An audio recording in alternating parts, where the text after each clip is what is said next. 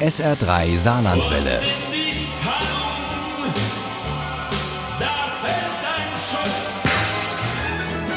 Der Krimi-Tipp.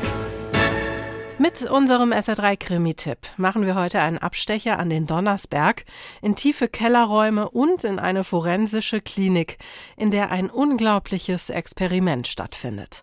Das alles bietet uns der Psychothriller Die Tür von Kerstin Rech. Uli Wagner über einen Krimi, der uns in Abgründe blicken lässt. Kerstin Rech stammt aus Blieskastel, lebt und arbeitet aber schon Jahrzehnte in Stuttgart. Dort sind auch ihre Krimis und Thriller entstanden, in denen es fast immer um Zwischenmenschliches geht, um Abgründe und weniger um Ermittlungsmethoden.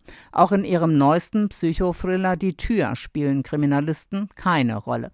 Im Mittelpunkt steht Heiner Baumann, ein Sexualstraftäter und Serienmörder. Er hob wieder die Hände und legte sie um den Hals der Frau. Diesmal drückte er zu. Er drückte fest zu, und weil es ein so schönes Gefühl war, zerquetschte er gleich den ganzen Körper. Heiner Baumann wurde des dreifachen Mordes und der dreifachen Vergewaltigung für schuldig befunden.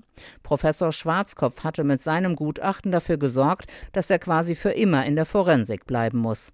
Und der Professor ist bis heute davon überzeugt, dass Baumann auch für einen weiteren Tod verantwortlich ist, den einer Mitschülerin. Aber genau das streitet Baumann vehement ab.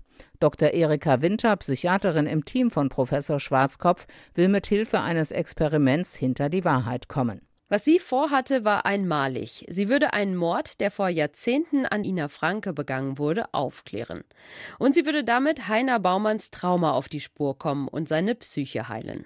Ina Franke war 13, als sie tot hinter der Schule gefunden wurde, mit ihrer Strumpfhose erdrosselt. Alle waren in sie verliebt, Schüler und Lehrer. Das muss man sich mal vorstellen. Lehrer. Erinnert sich Gudrun, Mitschülerin von Ina Franke und damals schon verliebt in Gottfried, mit dem sie inzwischen längst verheiratet ist. Und auch du, mein Lieber, du hättest alles für sie getan. Gottfried ist einer der cleveren fünf. Bis heute hat die Gruppe aus Mitschülerinnen und Mitschülern den Namen nicht geändert. Bis heute treffen sich die cleveren fünf einmal im Jahr am Donnersberg in einer Hütte, die einst Baumann, der Schreiner, erbaut hatte und wo er drei Frauen vergewaltigt und erwürgt hatte. Beate Siller, Marion Gärtner und Gabriele Schöller. Gudrun gegenüber behauptet Gottfried, dass er von Heiner Baumann den Auftrag hat, beim Jahrestreffen der cleveren Fünf am Donnersberg nicht nur den Mord an Ina Franke anzusprechen, sondern ihn regelrecht aufzuklären. Also im Prinzip das zu tun, was auch Dr. Winter mit ihrem Experiment machen will. Aber wie soll Gottfried Kontakt zum Serienmörder gehabt haben und wieso entdeckt Ben, als er sich auf das Jahrestreffen am Donnersberg vorbereitet, Inas Schulmappe in seiner Vorratskammer? Er konnte nicht fassen, was er sah. In Schönschrift war das Wort Mathematik zu lesen und darunter der Name Ina Franke. Während Dr. Winter im Forensischen Institut des Professor Schwarzkopf alles für das große Experiment vorbereitet, kommt Colt wieder zum Vorschein. Das alter Ego des jungen Heiner Baumann. Colt von Colt Sievers aus der Serie Ein Colt für alle Fälle. Natürlich weiß die Psychiaterin, dass der Serienmörder eine multiple Persönlichkeitsstörung hat. Das ist ja auch genau der Punkt, an dem sie mit ihrem Experiment ansetzen will.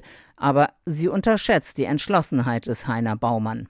Obendrein übersieht sie Warnsignale und verschweigt ihrem Chef alles, was den dazu bringen könnte, das Experiment zu stoppen. Das Experiment muss zu einem guten Ende geführt werden.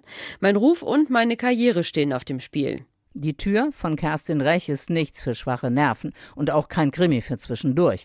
Dieser Psychothriller ist vielschichtig, stellt Gewissheiten in Frage, geht unter die Haut, ist stellenweise beängstigend und steckt voller Überraschungen. Aber wer sich darauf einlässt, bekommt Hochspannung mit Tiefgang. Die Tür von Kerstin Rech ist bei Südwestbuch erschienen. Das Taschenbuch hat 272 Seiten, kostet 13 Euro. Das E-Book gibt es für 6,99 Euro. Ohne Krimi geht die Mimi nie ins Bett. Für Mimi und andere Krimi-Fans. SR3 Saarlandwelle. Hören, was ein Land fühlt.